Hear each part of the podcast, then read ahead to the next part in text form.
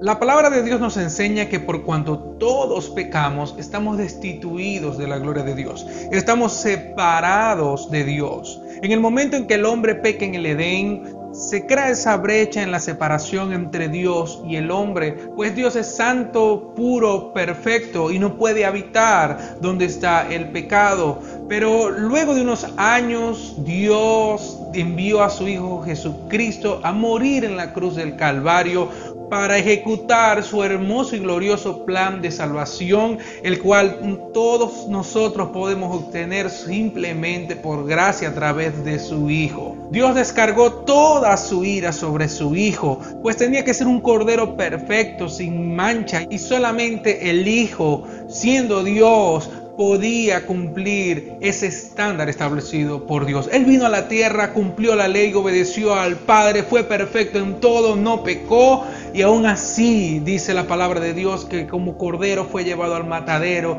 y no, no puso resistencia en cuanto todo cayó y obedeció al Padre.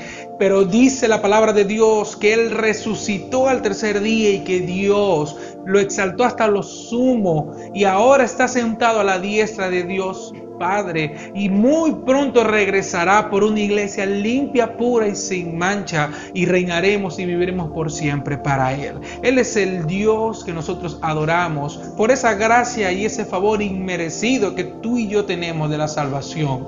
El justo por los injustos, el santo por los pecadores, el que no merecía morir y de tal manera llevó nuestros dolores, llevó nuestro sufrimiento para que tú y yo podamos acercarnos a Dios confiadamente y alcanzar el oportuno socorro. Gracias a Él tenemos una esperanza y un futuro seguro de que aún después de la muerte tenemos vida eterna junto con nuestro Redentor. Y yo quiero invitarte para que tú hoy puedas arrepentirte de tus pecados, ya no le des más la espalda a Dios y vuélvete a Él y comienza a caminar en tu vida conforme a la palabra de Dios. Dice la palabra de Dios que busquemos a Dios mientras pueda ser hallado. Y estamos en el tiempo donde todavía puedes encontrarlo y simplemente tienes que decirle, abrir tu corazón y tú decirle, Espíritu Santo, cree en mí el obrar del nuevo nacimiento, hazme entender y dame el don de fe para yo poder